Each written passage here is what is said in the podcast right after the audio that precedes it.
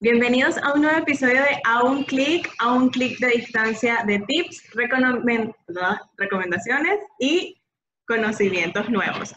Hoy em, tenemos un tema muy interesante, como los que hemos tocado últimamente en A un clic, porque hablaremos sobre la facturación electrónica. Para eso nos acompaña hoy eh, Carolina Maldonado, eh, ella es ingeniera en sistemas, nos trabaja con esto de la facturación electrónica, entonces nos puede ir guiando un poco más de cómo va este tema y hacia dónde nos va llevando esta pandemia, porque al final es la pandemia la que ha motivado estas transformaciones. Eh, antes de empezar, vamos a abrir con una nueva sección en A un clic, que es la sección de noticias. Vamos a ver cómo está el mundo y cómo las podemos englobar con lo que está eh, ocurriendo. Entonces, Treblin, Carolina, ¿cómo están? Buenos días. Hola Carla, buen día, ¿cómo estás? Hola Treblin. Hola, eh, Carla, gusto en saludarte. Este, Carolina, qué bueno, tiempo sin vernos, ¿verdad? Ya, ya, ya era un momento que al menos por esta vía conversáramos un poquito. Así es. Treblin, cuéntame, ¿tienes alguna noticia que nos quieras eh, comentar? Yo tengo dos por ahí apuntadas. Yo creo que complementando eso que tú dices de, de, de la transformación en materia de gobierno, este, en el caso de Costa Rica, es un mandato que ya tiene tiempo, la facturación electrónica no, no es un resultado de una pandemia, más sin embargo, este, por supuesto que no dejan de trabajar en la mejora. Y estuve leyendo que los diputados de la Asamblea, acá en la Comisión de Ciencia y Tecnología, aprobaron una importante suma de 156 millones con el Banco Mundial. Y con esto lo que pretenden es mejorar la plataforma de Hacienda, no deja de tener oportunidades de mejora este, y en realidad es algo en lo que constantemente tiene que evolucionar porque como hay alto tránsito, los sistemas se hacen muy lento, eh, cualquier diligencia, cualquier gestión de verdad que se, se convierte en un dolor de cabeza. Y sí tengo entendido de que hay bastante que sumar con este tema. Quieren, bueno, mayor controles, eh, hacer controles aduaneros entre esta nueva incorporación, hacer más eficiente el tema del gasto y sobre todo manejar un poco más la evasión fiscal. Yo creo que es una noticia que hay que tener sobre la mesa. Costa Rica es un país eh, bastante estable y cuando hace una inversión o un endeudamiento de este tipo es porque hay una actividad que se va a llevar a cabo y seguramente en los próximos años ya tendremos una hacienda más robusta. Qué bueno, es bastante interesante la verdad. Yo por este lado, también en materia de Costa Rica, quería comentar que Procomer lanzó una nueva aplicación em, que se llama Ramp Up eh, y es una aplicación que, te, que va a permitir que las pymes se vayan como que actualizando. Algunos de los comentarios que dicen es que, o sea, la innovación es un elemento importante o central para el impulso de Costa Rica a nivel mundial. Entonces, para que se vaya incluyendo en la industria 4.0. Entonces, bueno, nada, hay que aumentar la, la productividad y para ello, pues bueno, esta empresa ha creado esta aplicación donde las pymes van a poder ir capacitándose, ir entendiendo los nuevos procesos y cómo van, diríamos, en remote tropicalizando su, su forma de trabajar, su modelo de negocio para poder implementarlo. Entonces yo sí creo que va a venir bastante bien esta aplicación recién lanzada. Yo creo que Procomer siempre sale con una sorpresa, a mí me gusta, ellos tienen muy buenas intenciones y de verdad que este, esto es una excelente iniciativa. Ya vamos a comenzar un poquito más a entrar en materia de facturación electrónica. Carolina, queremos escucharte y para eso, como eh, sabe Treblin, voy a hacerte tres preguntas en una sola. En principio, ¿qué es la facturación electrónica? Cuándo inicia y cuál es la versión más vigente de esta facturación. Ok, mira, la facturación electrónica en Costa Rica es un documento comercial con efectos tributarios. Okay. Es un documento que es válido incluso ante tribunales para cualquier efectos de demandas o cobro judicial. ¿okay? Es mucho más eh, representativo que anteriormente como trabajábamos en papel. ¿ok? Tal vez para el común de la gente eh, el cambio no, no, es, no tiene mayor relevancia, pero sí eh, es muy importante a nivel de eh, efectos mm, tributarios y efectos judiciales o, o, este tipo de, eh, de situaciones en las que anteriormente se presentaban y que una factura en papel no era lo suficientemente válida, por decirlo de alguna manera. ¿okay? La factura electrónica en Costa Rica inició en el año 2003, ya tiene su tiempo, pero inició en el sentido de eh, la presentan al gobierno, empiezan todo el tema de, normativas, regularizaciones, y ya para el año 2016 se emite la resolución indicando que a partir del 2017 todos los contribuyentes eh, deben empezar a emitir facturación electrónica y dan un plazo de dos años para que todos los contribuyentes em, se inicien en este proceso. Ya en diciembre del 2018 todos aquellos contribuyentes, me refiero a contribuyentes que estén inscritos en el Ministerio de Hacienda como contribuyentes obligados tributarios, deberían estar emitiendo facturación electrónica, salvo las excepciones que, eh, que rigen la ley. Por ejemplo, eh, aquí hay un sistema que se llama el régimen simplificado, eh, que son contribuyentes que no están obligados a emitir factura electrónica porque los montos de facturación anual están en un rango por debajo de eh, un monto que Hacienda considera que no es necesario que emitan facturación electrónica. Me refiero al régimen simplificado, pequeñas pulperías, abastos, como le dicen acá a, los abastos, pequeñas pulperías, eh, que los montos de facturación son muy bajos eh, que entregan a clientes que no van a tampoco tributar, entonces ese, ellos no están obligados a emitir facturación electrónica. Pequeñas sodas o restaurantes, ¿ok? Eh, que tampoco están obligados a emitir facturación electrónica. Adicionalmente de las asadas, cooperativas, este, instituciones del Estado, que no están obligadas a emitir facturación electrónica. Pero en, en, en sí, un, un, gran número de, de personas en el país están obligadas a emitir factura electrónica. Y la, la, versión vigente a, hoy es la 4.3. Ya estamos en la 4.3, cada vez que se emite una nueva versión hay cambios que deben adaptarse tanto los proveedores del sistema de facturación electrónica como los clientes. ¿Para qué? Para que Hacienda tenga más control, para que Hacienda tenga mayor visual y eh, se, con el tiempo tú sabes que a medida que se va usando hay, hay ciertos detalles que, que, salen y se deben afinar y entonces en ese sentido eh, Hacienda los ha ido mejorando. A la fecha de hoy, la 4.3. Eh, para primero de julio de 2020 se entraba en vigencia con la 4.4, que tenía ciertos cambios, pero por el tema pandemia se pospuso por el momento indefinidamente. Acá, quería acotar, y bueno, eh, me tomo el espacio para, Carolina, cuéntanos un poquito a qué te dedicas como para que la gente entienda, ajá, bueno, me están hablando a mí de facturación electrónica, y, yo sé que, ajá, entramos en el tema de facturación electrónica, pero ella es implementadora de software. Cuéntanos de ti un poquito como, como ser humano. Yo quiero hacer un, paréntesis aquí. Yo creo que esa pregunta es la pregunta del día. Porque, ah, sí, Carolina, qué chévere es. Ella está enterada de las materias de facturación electrónica. No, no, eso tampoco viene así de la nada. Exacto, exacto, Carolina. Sí, exactamente. Yo soy ingeniero en computación y ya desde hace unos años me dedico a la implementación de, software, sistemas de soporte técnico. Y eh, hace tres años, eh, la empresa con la que trabajo inició en el desarrollo de facturación electrónica eh, para sistemas propios que ya tenemos, integrar a los sistemas que tenemos y adicionalmente para ofrecer al público en general, ¿ok? Eh, un sistema de facturación electrónico que fuese amigable, fácil de usar, eh, completo, seguro, ágil. Y entonces yo me dedico a la parte de implementación del sistema y soporte técnico para los, para, para los clientes, porque aquí desde un jardinero hasta la empresa Dos Pinos, que es una de las empresas más grandes del país, debe facturación electrónica.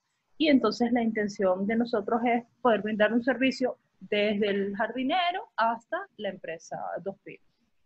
Claro, que eso lo hace incluso un poco más complejo porque al final O sea, finalmente son diferentes eh, personajes, ¿no? O sea, porque hay diferentes.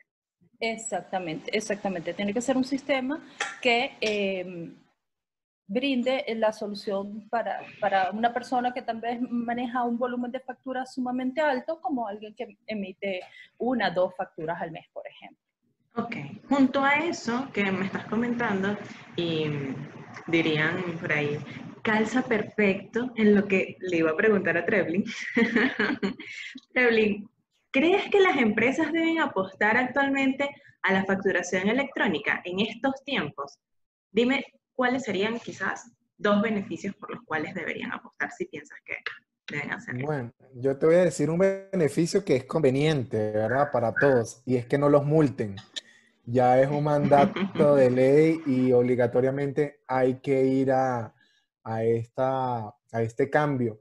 Ha habido ciertos procesos que se han cumplido dependiendo del tipo de negocio, la terminación de, lo, de, la, de, la, identificación fiscal, eso varía.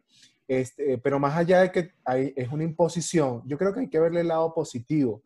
Y en realidad, como beneficio que le trae a las empresas, mira, mayor orden, este, logran identificar eh, eh, con mayor conciencia. Bueno, acá debo aclarar que posiblemente el que lo hacía de forma anterior y lo hacía de una manera tradicional no es que no tuviera el orden, sino, sino que como ya se hace de una forma tan práctica, este, y dentro del mercado, las empresas proveedoras de servicios te van dando ciertas bondades adicionales más allá del cumplimiento de ley. Entonces tú pudieras gestionar de pronto cómo están seccionados mis gastos, cuál es la composición de mis gastos o mis ingresos. Tengo mayor control de pronto de, la información de la data eh, que puedo extraer, porque bueno, si bien es cierto que el sistema no está obligado a darte una reportería más allá de la que tienes que cumplir a Hacienda, tú también con un manejo de Excel, de pronto es muchos los indicadores que a lo interno pudiera generar, pero cabe destacar que acá es el secreto de los distintos proveedores de ofrecerte alternativas o, algún plus que te diga, bueno, este sistema me genera mayor empatía porque me mantiene informado. Eh, yo pienso que es una herramienta en, en, la que, bueno, sobre todo ahorita en como estamos, no hay que ir a la oficina para hacer un reporte de factura, sino que eh, de pronto desde cualquier punto de la ciudad o de tu localidad tú pudieras estar trabajando y no se para este, el cumplimiento. Hay fechas de entrega, el IVA. Entonces, en este caso, eh, tú lo puedes hacer desde cualquier lugar. Yo creo que indiscutiblemente trabajar con sistemas remotos, eh, versiones vía web, eh, dependiendo tu conectividad, trae definitivamente un beneficio. Ya no abunda el papel, cada vez se va reduciendo más. Entonces, todo esto es una de las grandes, grandes ventajas que trae. Claro, como todos los cambios son traumáticos, al comienzo decimos, wow, esta implementación. Pero una vez que ya lo entiendes, lo manejas, los beneficios son muchos. Creo que te he dicho algo de lo que particularmente yo disfruto de este cambio. Sí, reduce su huella ecológica y es importante que eh, podamos colaborar con, con el planeta.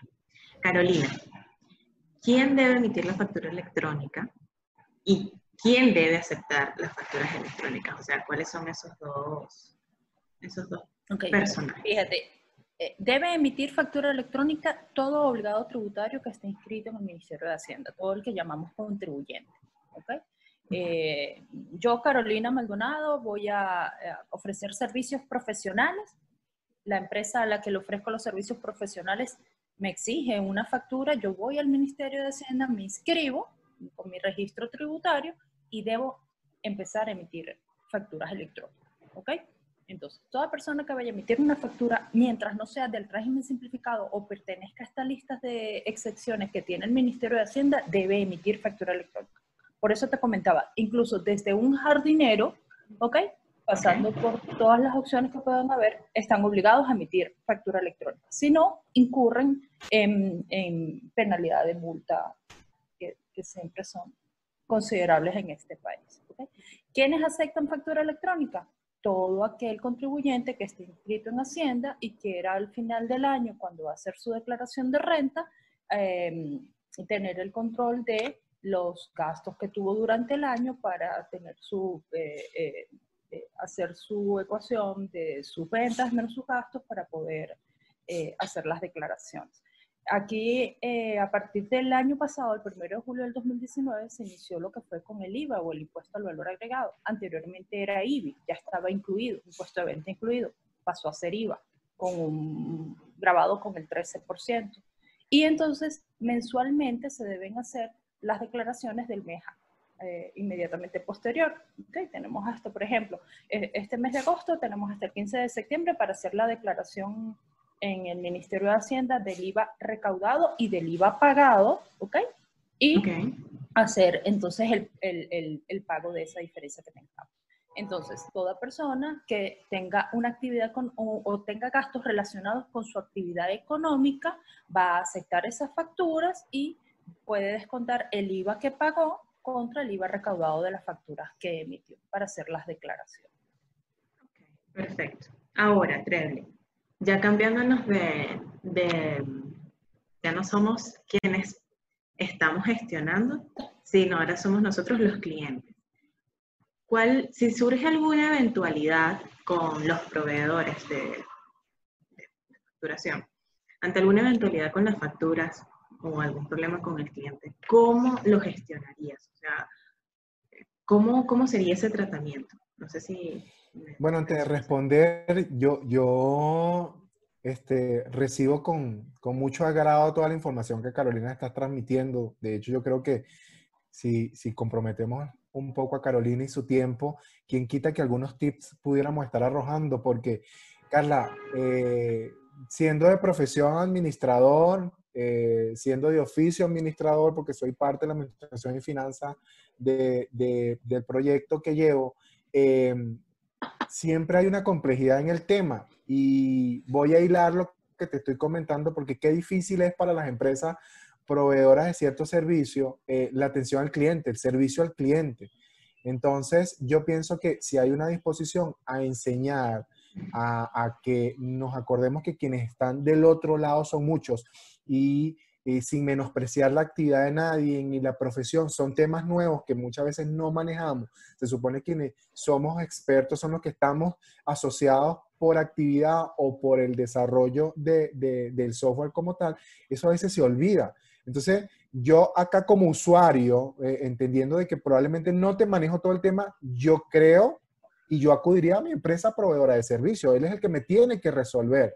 Lo que ocurre es que en algunos momentos entramos en desespero porque no, no hay una conexión con la necesidad que tú tienes. Eh, ya hemos hablado en otros momentos de ver si, lo, ver si lo inventamos digitalmente, un dolómetro, este, donde mi problema yo lo tengo que resolver en ese momento. Y muchas veces las empresas ofrecen un servicio 24/7 y resulta que cuando tú haces el contacto, eh, tienes ese sentimiento de que no es importante lo que tú estás preguntando y, quienes están del otro lado, mira, probablemente dice, es tan sencillo lo que me estás preguntando, pero no me lo has hecho saber, no me lo has explicado. Entonces, en una primera instancia entiendo y quiero aprovechar el momento de hacer un llamado a las empresas proveedoras de servicio de que deben atender los requerimientos, debemos ser escuchados, porque ese es el gran problema. Como obligatoriamente hay que eh, irse con el servicio y, bueno, y sabemos que probablemente dice por la alternativa estatal, quizás se hace un poco más largo el camino y no tiene las bondades que puede ofrecer un sistema quizás particular por una empresa que, que, que, se lucra o que trabaja en función de, de ofrecer estas alternativas, no queda otra. Entonces, mi primera puerta que yo toco es mi proveedor de servicio. Si él no me resuelve, yo me quedo literalmente viendo para el techo. Eh, entiendo que puedo aclarar muchas cosas con Hacienda, pero Hacienda me va a decir que debo canalizar todo reclamo con mi proveedor de servicio, cosa que pareciera que no es entendida de esa forma quienes brindan el servicio. De hecho creo que pudiésemos hacer otra sesión hablando sobre la atención al cliente en estos tiempos, porque definitivamente no hay como que esa relación si estamos en distanciamiento físico más no social, ya lo hemos conversado antes, entonces es importante escuchar. Gracias, Sterling, por, por ese comentario. Em, Carolina, y bueno, ya, ya lo habíamos conversado eh, aquí a, con A ver, andando un poquito más en, en, lo que comentas y comenta Treble, Eh, actualmente en el país hay un número importante de proveedores de facturación electrónica privados, adicional del sistema que ofrece el Estado directamente en el, portal de Hacienda, porque hay que decirlo, el Estado eh, emana la resolución, se tiene que seguir facturación electrónica y le brinda al contribuyente un sistema gratuito para emitir las, facturas electrónicas. Eh, bastante complicado, muy poco amigable, hay que decirlo. Y sí, hay mucha gente a la que le funciona, pero me refiero a este tipo de gente que te emite una, dos facturas al mes. Y, y bueno, tal vez el proceso que hay que seguir en el Ministerio de Hacienda no le parece molesto para hacerlo muy pocas veces y lo hacen por la plataforma. Sin embargo, eh, hay proveedores que se dedicaron a desarrollar sistemas que fueran más fáciles, más sencillos, más ágiles, tal vez para gente que emite un número importante de facturas y que tengan estos plus que comentaba Treblin, reporterías, eh, soporte, ok, toda esa parte. Eh, sin embargo, obviamente yo, yo contrato un servicio, por lo regular el pago es mensual, tal vez para no atar al cliente a un pago anual y que resulte que en tres meses no es el servicio que yo esperaba. Es decir, que puedo cambiar de proveedor. Exactamente. Entonces, si yo a los tres meses no estoy conforme con el servicio, yo puedo cambiar de proveedor. ¿Okay? Eh, a veces la gente cree que es algo muy complicado y se casan con un proveedor que no les está dando el servicio correcto, que no los atiende, que no les resuelve, ¿ok?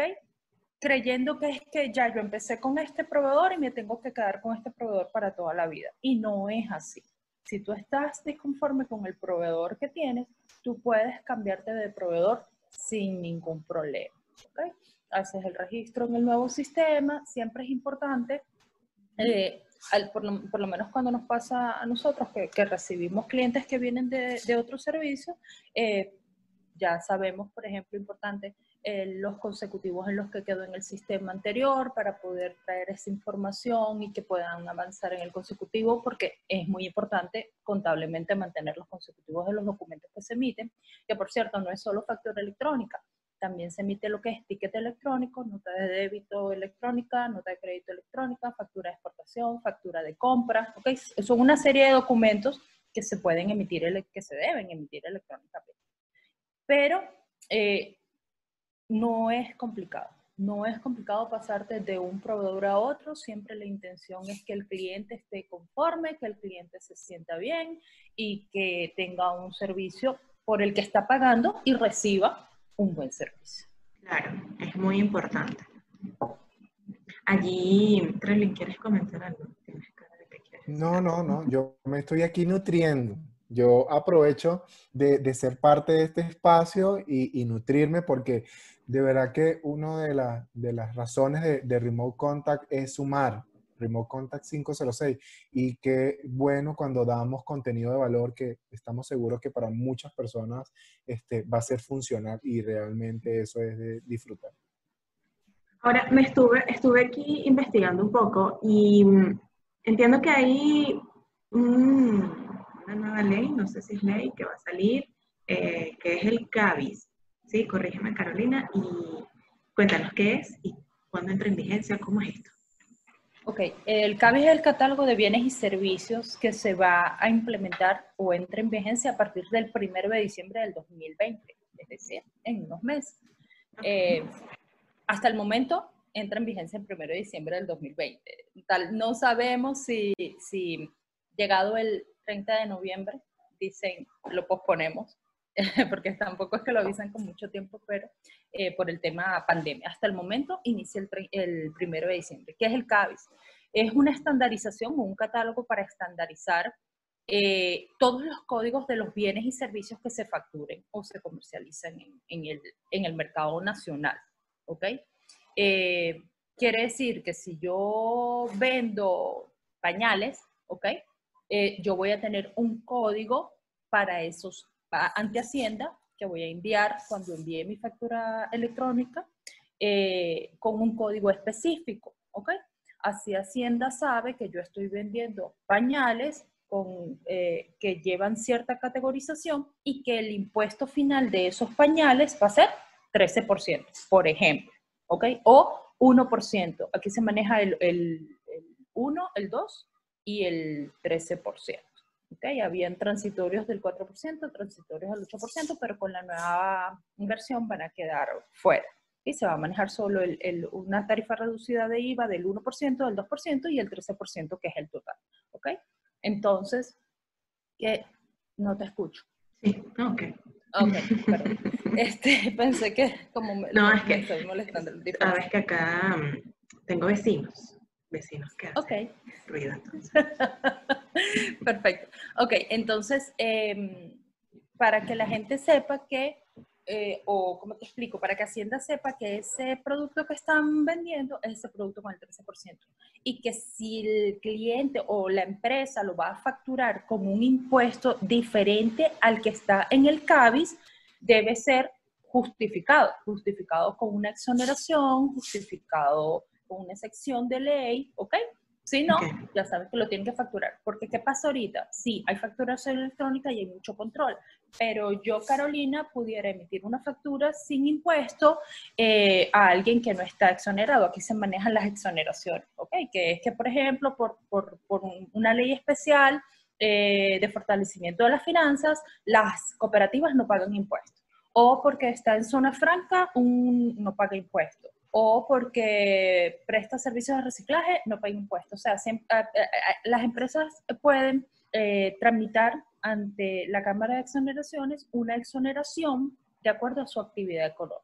Entonces, ¿qué quieren con el CABIS? Estandarizar y codificar todos los productos, bienes y servicios para que cuando se emita la factura electrónica, si lleva un código que, que por grabado con un impuesto, solo se pueda no facturar con el impuesto si tiene una exoneración la factura. Eh, estamos hablando de un catálogo de alrededor de 20.000 productos. ¿okay? Eh, y entonces ahí surgen eh, todas las preguntas. ¿Qué pasa si mi producto no está en el catálogo? Porque quiero ser muy específico. Por ejemplo, a ver, em, no sé, en base, eh, eh, no sé qué decirte, una, una planta, eh, una orquídea. Yo soy un vivero y voy a, facturar finalmente una orquídea. Entonces resulta que el catálogo no está orquídea como tal. No, pero vete a lo, a lo, al, al, al, no tan micro, más al macro de plantas ornamentales, ¿ok? Y ahí llega. Ya tú sí en la descripción le puedes decir que efectivamente es una orquídea, pero a nivel de código entonces te quedas un poquito más macro y señalas. Con esto que quiere Hacienda, eh, además de estandarizar, obviamente, porque estamos siguiendo un estándar internacional, eh, control. Total control de todo lo que se comercializa. ¿Para qué? Para poder tener luego métricas, KPI, poder ver cómo va el país, ajustar eh, categorías especiales de productos en un momento de una pandemia, por ejemplo. Entonces, esto es lo que busca Hacienda. Además que, a ver, la facturación electrónica te permite hacer todas estas cosas y además del control, pues eh, efectivamente decir qué productos sí tienen impuesto y tienes que facturarlo con el, con el impuesto correcto. Claro, sí. Incluso permite ver cómo está el comportamiento del mercado, o sea, qué es lo que más está demandando la gente. Eh, no estábamos preparados, o sea, digo, teníamos, sí, no estábamos preparados para esto. Entonces creo que esto nos da como una data para futuras generaciones y si llega a ocurrir que deseo que no, cómo lo pueden manejar los gobiernos siguientes. Totalmente, totalmente. Entonces, este es eh, la, próxima, el próximo gran cambio, porque es un gran cambio que va a tener el, facturación electrónica en el país. Eh, mucha gente todavía no, no, está al tanto de la magnitud del cambio que, que, viene con esto. Este, pero los proveedores de sistemas debemos estar preparados para, para el cambio y para ayudar a nuestros clientes a, a llevar el cambio lo mejor posible. Exactamente. es, un cambio, es un cambio bastante importante. Carolina, ¿dónde, o sea, esto es una información bastante interesante y creo que no alcanza el tiempo como para dedicarle e ir dando como asesorías, ¿dónde te podemos encontrar? Eh, tus redes sociales, ¿cómo se puede poner en contacto contigo la gente para decir, Carolina, ayúdame con la facturación porque no, no puedo?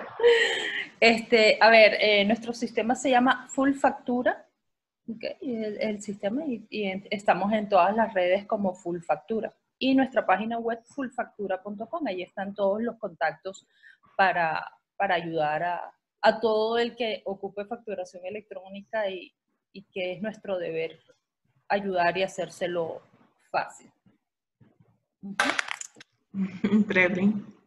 No, nada que aportar. Yo creo que más bien diría que esto da pie a nuevas sesiones. Definitivamente el ABC de estos temas no los tenemos presentes y yo creo que ya tenemos acá una persona a la que vamos a estar eh, consultando e involucrando cada vez más en este tema que se hace interesante además. Gracias de verdad por este espacio lo he disfrutado y creo que lo vamos a compartir y van a ser muchos los que provecho le van a sacar. Sí, gracias Carolina por compartir con nosotros esta, este espacio. Y bueno, nada, si usted necesita saber más de facturación eh, electrónica, déjenos en los comentarios y déjenoslo saber sobre qué otro tema podemos tratar que a usted le interese. Sí, esto fue otro episodio de On Click. Carolina, ¿te quieres despedir? Sí, gracias, Traveling. Gracias, Carla, por la oportunidad. Eh, sí, realmente es un tema bastante eh, trillado. Ya tenemos un par de años en esto. Sin embargo, siempre hay mercado, todos los días hay alguien nuevo que necesita facturar, alguien que no está conforme y se quiere cambiar y con todo gusto en su factura les ayudamos. Esto fue un episodio más de A un clic Busquen en nuestras redes sociales como Remote Contact 506, en Instagram, Twitter, Facebook y en YouTube como a un clic. Suscríbanse y denle la campanita. Que tengan un feliz día.